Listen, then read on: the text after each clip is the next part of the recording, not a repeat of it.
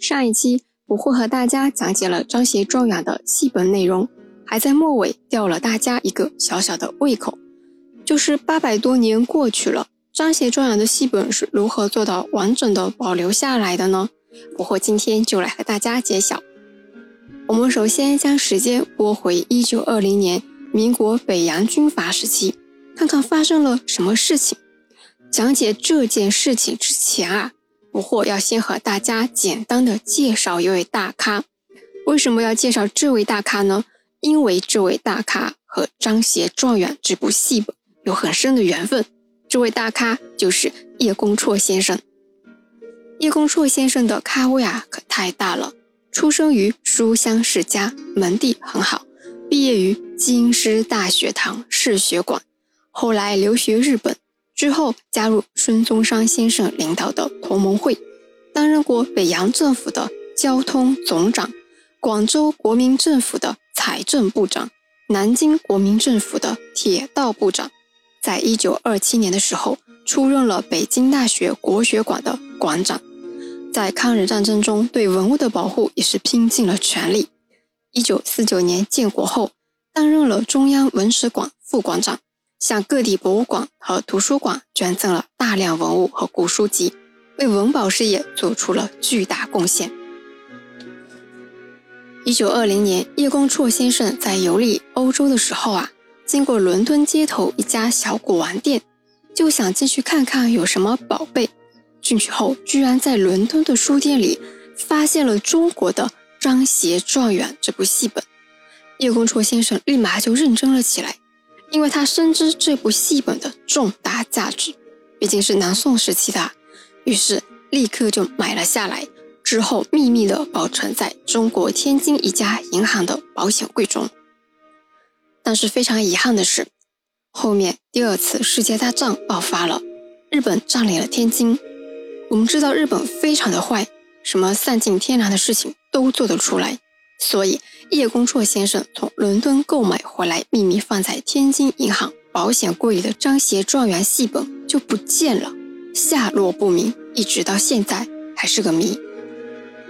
不幸之中有万幸，张协状元的戏本居然还有手抄本传世，手抄本被收录在了《古本戏曲丛刊》里。《古本戏曲丛刊》是我们温州著名的收藏家，担任过中国科学院考古研究所所长的。郑振铎先生主编的这套书是陆续出版的，从五十年代跨到八十年代，一共出版了六集，七百二十八册，是一套规模宏大的书，是非卖品。我们的郑振铎大咖不会也会在后面专门讲解的。哎，等一下，我会在介绍南戏的那一集里，是不是说过张协状元收藏在永乐大典里呀？没错。确实收录在《永乐大典》里，可是《永乐大典》的命运和结果更加凄苦惨淡。本来《永乐大典》全书总共有两万两千八百七十七卷，加上目录六十卷的话，共计两万两千九百三十七卷，一万一千零九十五册，约三点七亿字，汇集了古今图书七八千种。但是《永乐大典》的正本去哪里了？至今还是个谜。那副本呢？副本在八国联军入京时遭到了浩劫，一部分被烧毁，一部分被抢走了。目前散落在七个国家的三十多个单位和个人手中，大约四百册，八百余卷。而我们中国国家图书馆仅仅拥有二百二十一册。真的不惑，每次查阅到有关文物遗失、被毁、被抢走，真的是。心绞痛啊！到了一九七九年十月的时候，著名戏曲伦理家钱南阳先生将张协状元整理进了《永乐大典》戏文三种教注本里头，并且第一次出版。张协状元这部戏本被发现以来啊，一直很受业内人士的重视。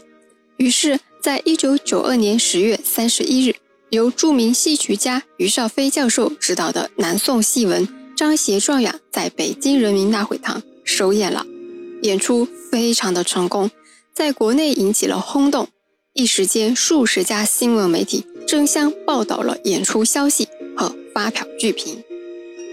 甚至啊，中国戏剧家协会在当年十一月还特地为此剧成功首演召开了专题座谈会。中国戏剧电影报还将此次演出评为当年戏剧界十大新闻之一。到了一九九六年，张协状元还被邀请去芬兰访问演出，同年还应邀赴爱沙尼亚访问演出。二零零一年六月赴挪威演出，都获得很大的成功，很好的向世界宣传了温州的南戏和中国的戏曲文化。看到自己家乡编壮的张协状元可以受国内外的欢迎，不惑也是很开心的。在此呢，不惑感谢前人和前辈们的努力，不惑也会好好继承你们的精神，在宣传和保护本土文化上面贡献自己的一份小小力量。好啦，张协状元戏本的事呢，就和大家讲解到这里了。下一期我会和大家讲讲南戏里面艺术成就最高，由我们温州瑞安人高明创作的《琵琶记》。我们下期见。